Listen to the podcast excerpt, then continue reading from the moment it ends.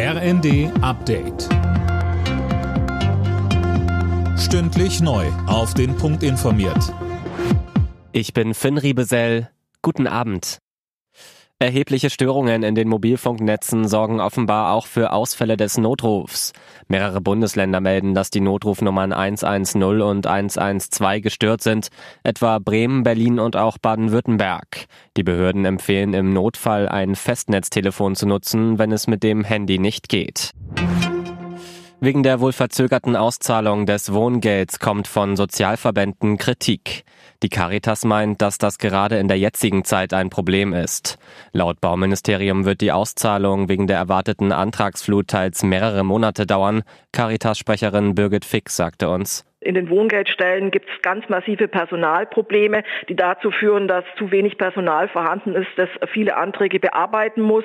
Und die Anträge, die jetzt noch dazukommen, das neue Wohngeld wird ja viel, viel mehr Menschen erreichen. Wir rechnen mit zwei Millionen Haushalten, wird viele Wohngeldstellen überfordern.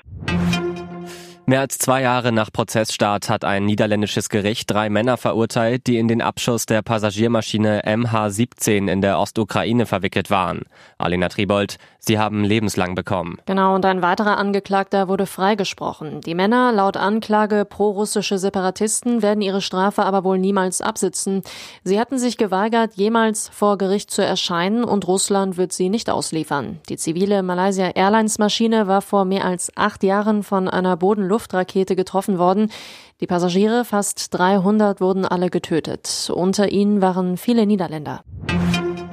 Sechs Tage vor dem WM-Auftakt gegen Japan hat die deutsche Fußballnationalmannschaft ihr Quartier in Katar bezogen. Das DFB-Team kommt in einem Luxushotel im äußersten Norden des Landes unter. Wie schon bei Turnieren zuvor ist das Quartier eher abgeschieden, dieses Mal umgeben von Wüste und Meer. Alle Nachrichten auf rnd.de